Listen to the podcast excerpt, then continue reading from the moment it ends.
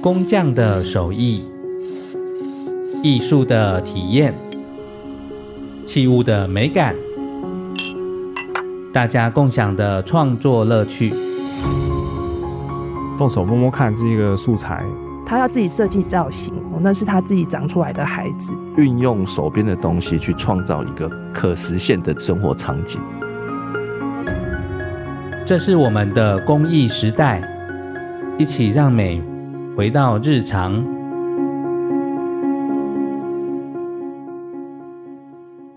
各位听众，大家好，欢迎收听由静好听制作播出的节目《我们的公益时代，让美回到日常》。我是主持人陈明辉。上一集我们介绍了台湾公益的发展脉络，这一集呢，邀请到了在公益史上非常重要的品牌光山行。现在光山行已经传承到了第三代。我们这一集邀请到的就是第三代的工艺师赖信佑小赖，小赖，请你和听众朋友打个招呼。听众朋友，大家好，我是光山行现在第三代的负责人小赖赖信佑，很高兴今天能够来这边跟大家分享一下我的家族跟我现在在做的事情。我们知道为什么漆工艺在台湾的工艺发展史上面很重要，是因为台湾的第一间工艺学校。其实就是当时由三中公成立的一个漆艺学校，里面刚开始有漆艺，然后后来有加上辘轤科，其实就是木工科嘛，嗯、所以最早期的木工科的学校在台中。嗯、我们在看台湾工艺史的时候，就会把这件事情当做一个很重要的起点。那这里面呢，我们知道七一在台湾有三大家族，嗯、其中就是我们小赖赖家，我们赖高山先生在一九四六年的时候成立了光山行。前辈赖高山先生其实就是这一个七一学校第一届的毕业生，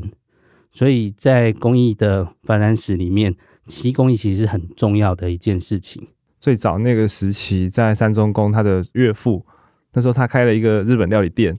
在里面会需要用到的很多的餐食器皿啊，其实都是那个学校的学生做的，所以在当时日治时期来说，漆器是民生的。他那个时候做出来就是要来卖给客人，但是他当时的客人不是台湾人，是来台中旅游的日本客人，所以非常有趣。我们去研究这个发展脉络来说，他当时做的东西其实还是针对在台的日本人开发设计的产品，但是后期到瓦工，他的对象没有改变，一直都是针对着日本客人来开发的产品，所以。严格来说，它不曾在台湾人的生活里面出现，它其实是一个外销在贸易的一个产品。这也是很特别的事，就是漆工艺其实不在我们的长民生活里面，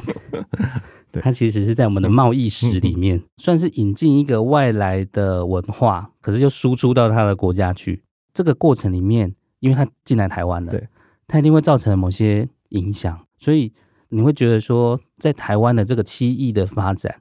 跟我们邻近国家，就主要影响我们台湾漆艺发展，比如中国或日本，你觉得有什么样的差异呢？我觉得每个国家对漆器、漆艺的这个角度来说，他们看法是不一样的。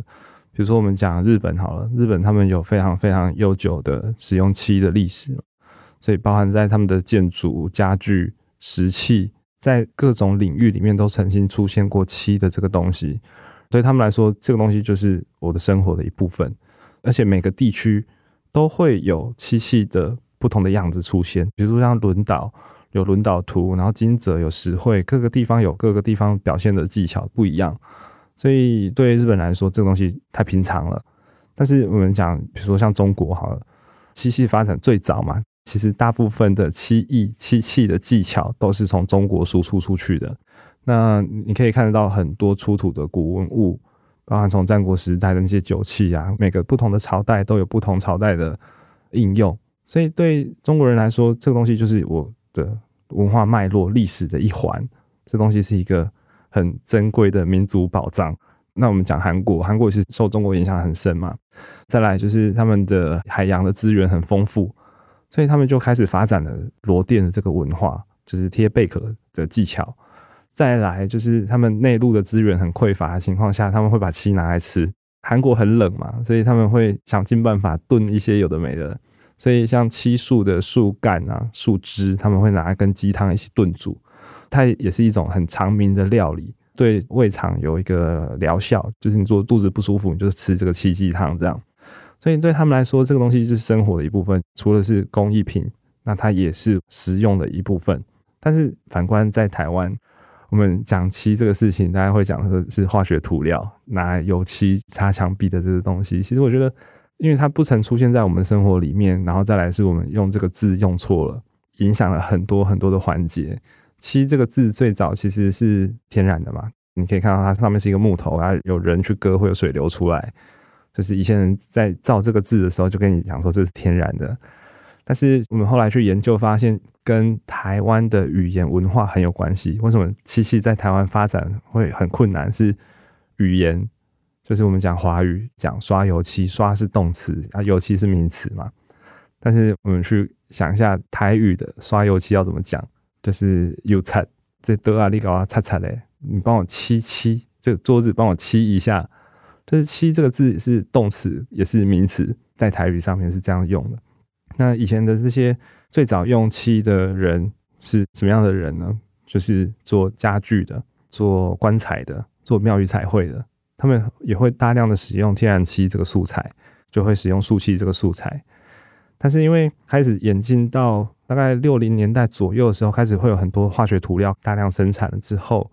对这些师傅来说，这是新的产、新的漆。他们不会有化学的概念跟天然的概念的分别，说这是新的漆啊，这漆起来小它碎啊它紧，就是颜色漂亮，制作的工序又很快速，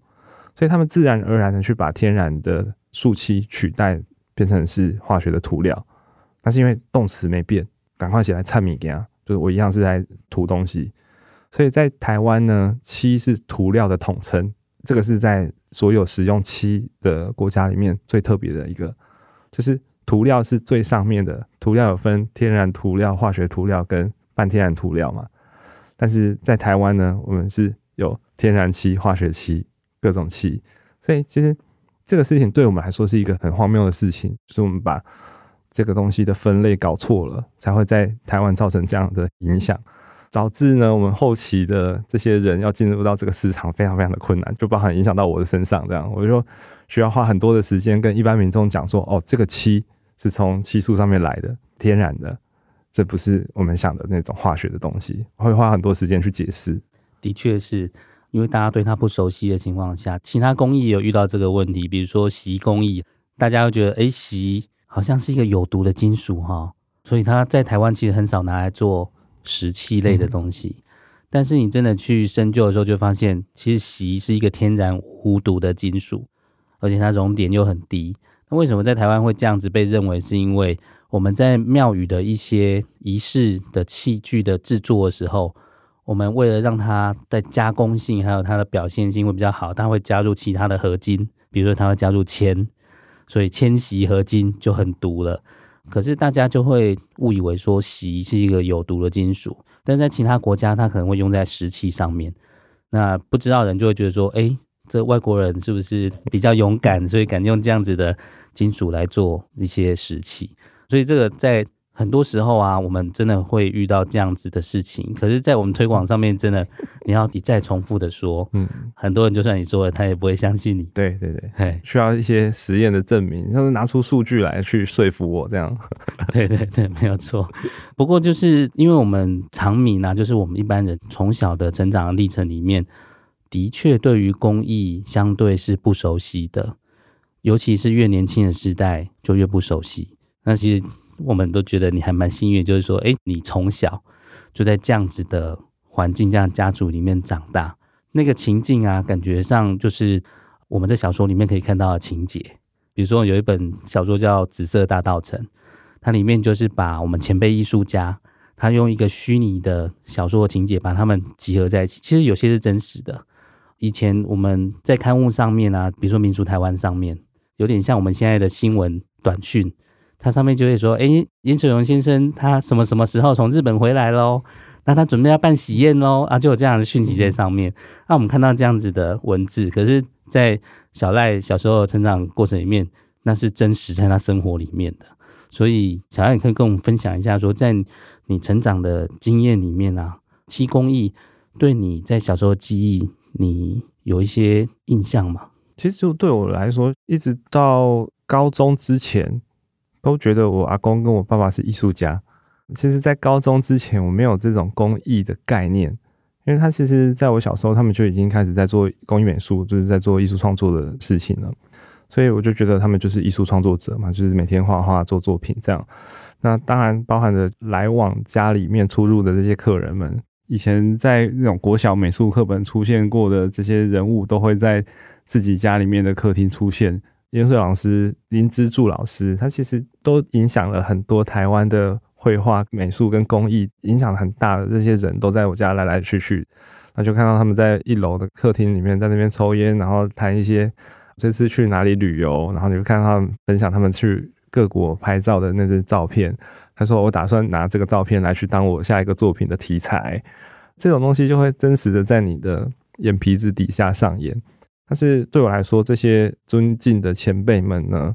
都好像就是那种隔壁邻居的阿公阿嬷那种，对你很亲切，对你很好这样，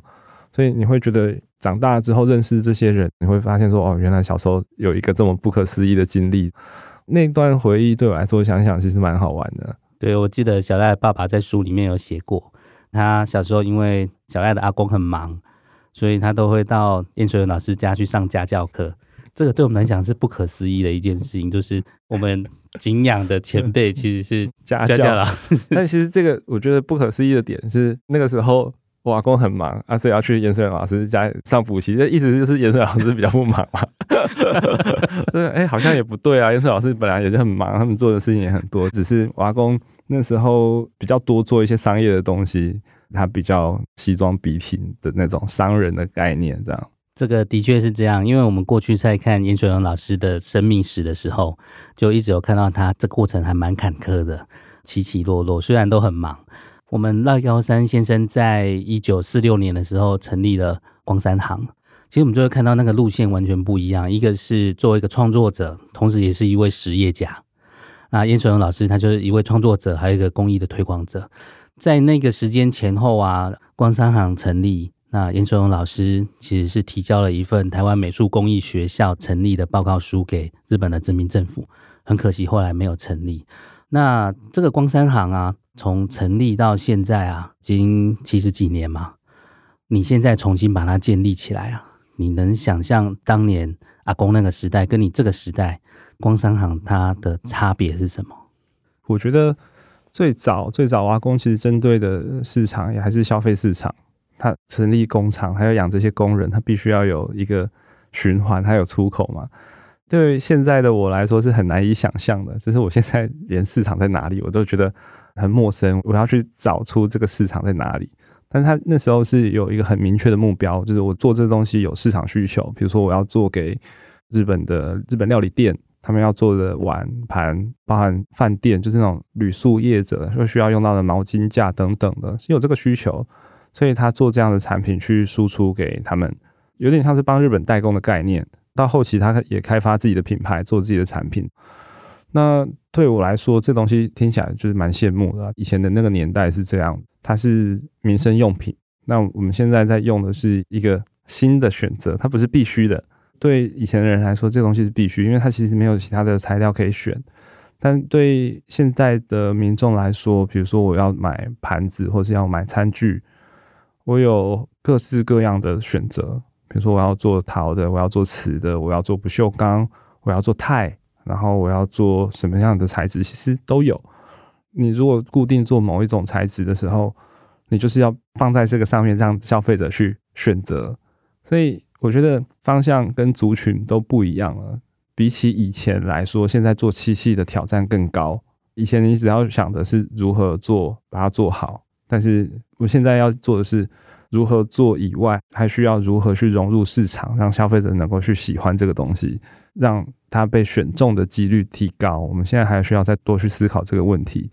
所以我觉得比起以前来说，挑战更高，就是难度更高。我们在看待其他工艺的时候，包括光山行应该也是一样，就是说它之所以可以变成百年工艺，会变成百年老店，比如说丰原那边的漆艺，其实也慢慢都消失了。那可是它会留存下来，通常都是在当年它曾经有什么样的一个比较创新的地方。因为我们刚刚在讲那个台湾跟日本跟中国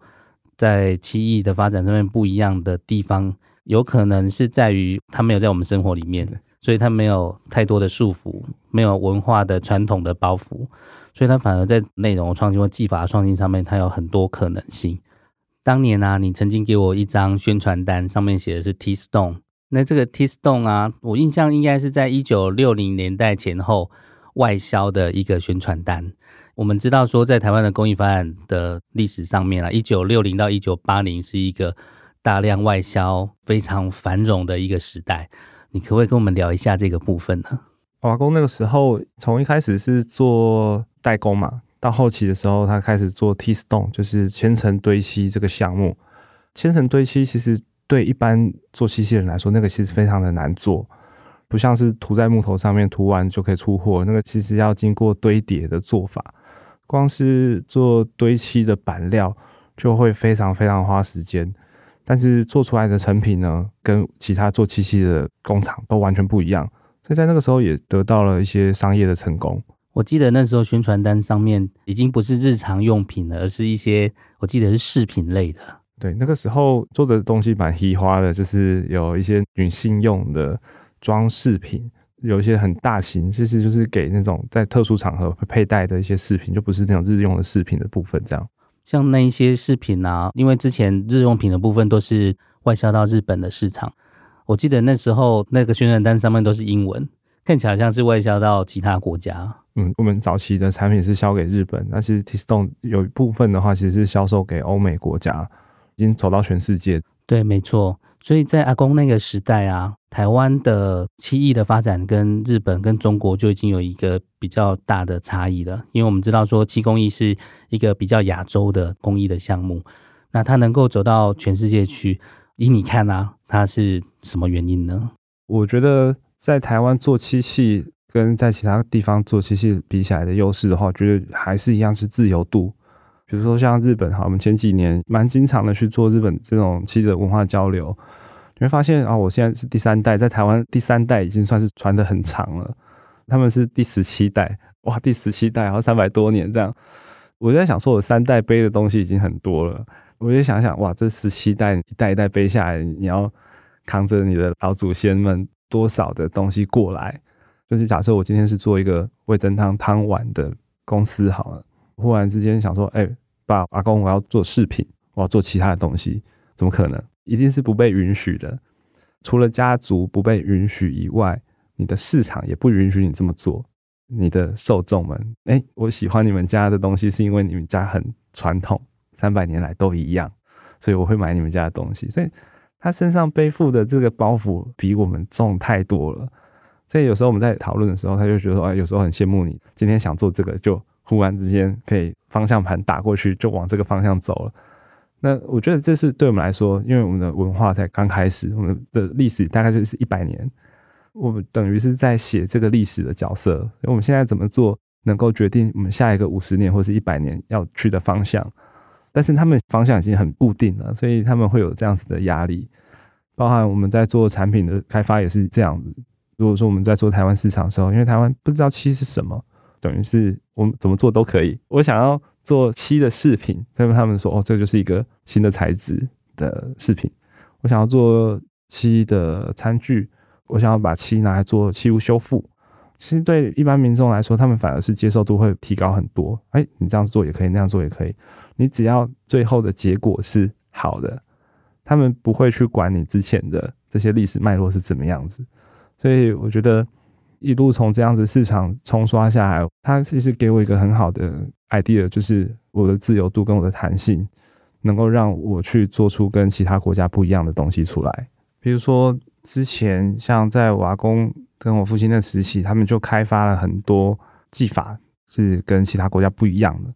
有一个技法呢叫做印叶贴附，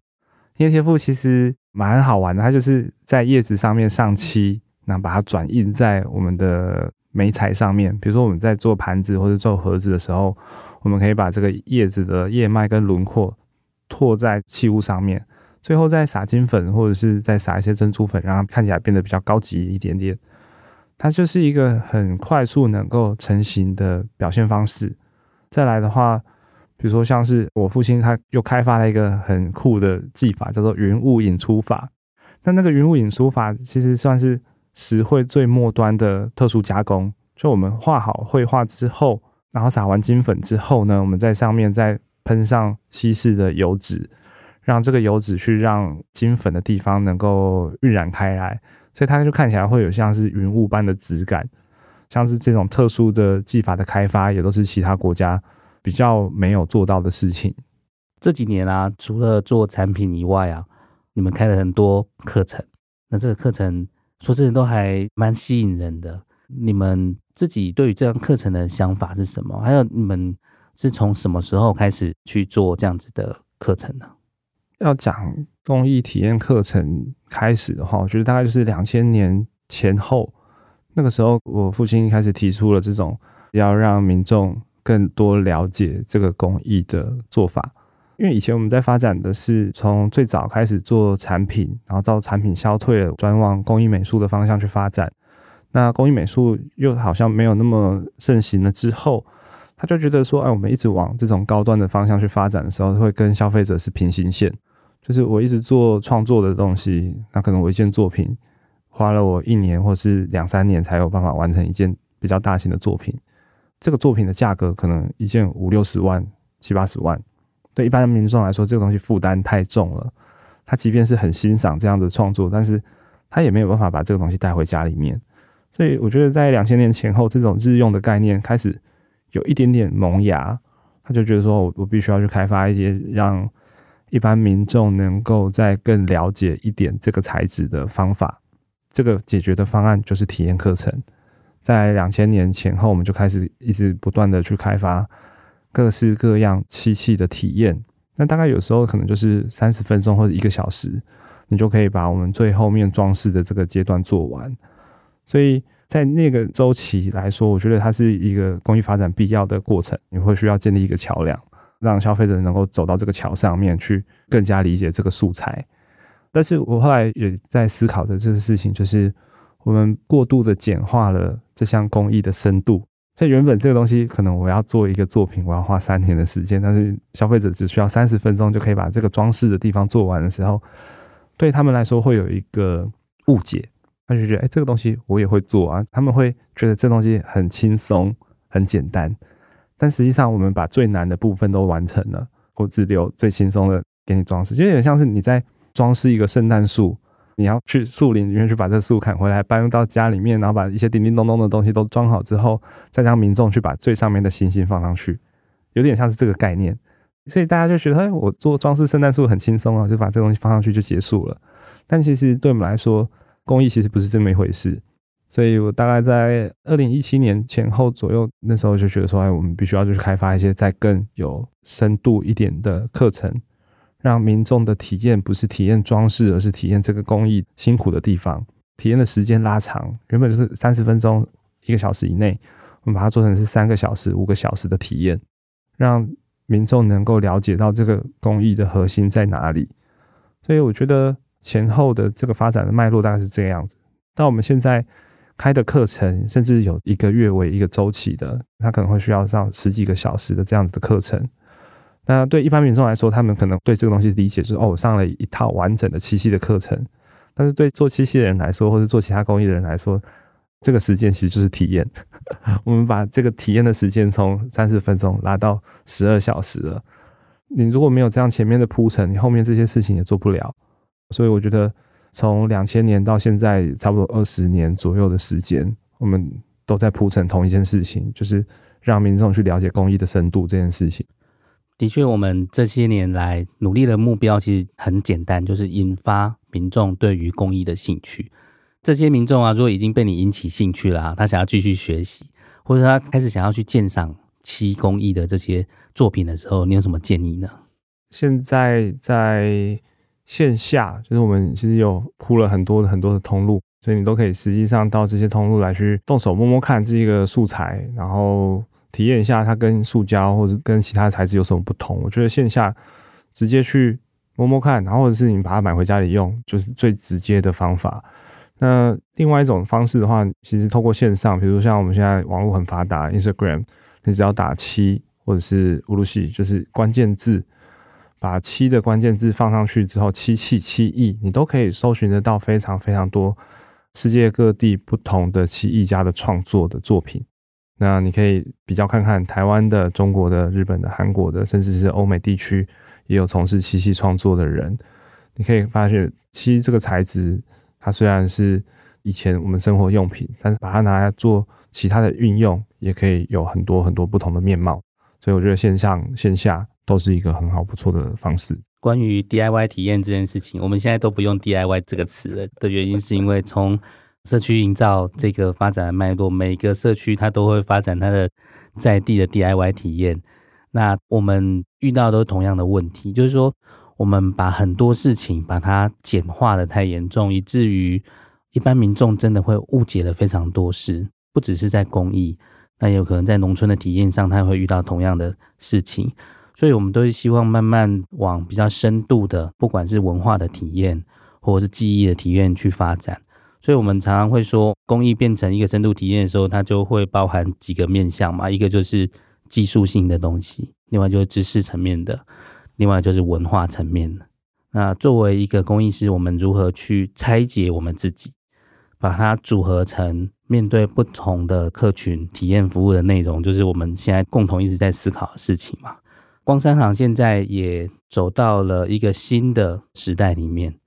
可是你应该想的是说，那光山行要再延续一百年吗？那这个一百年，你在想的是什么呢？光山行哦，从民国三十五年到现在，所以我现在三十六嘛，大概可以做到六十岁这样。我做到六十岁，光山行刚好满一百年，我就退休这样。那个时候 我一开始设定的想法是这样子啊，但当然不可能嘛，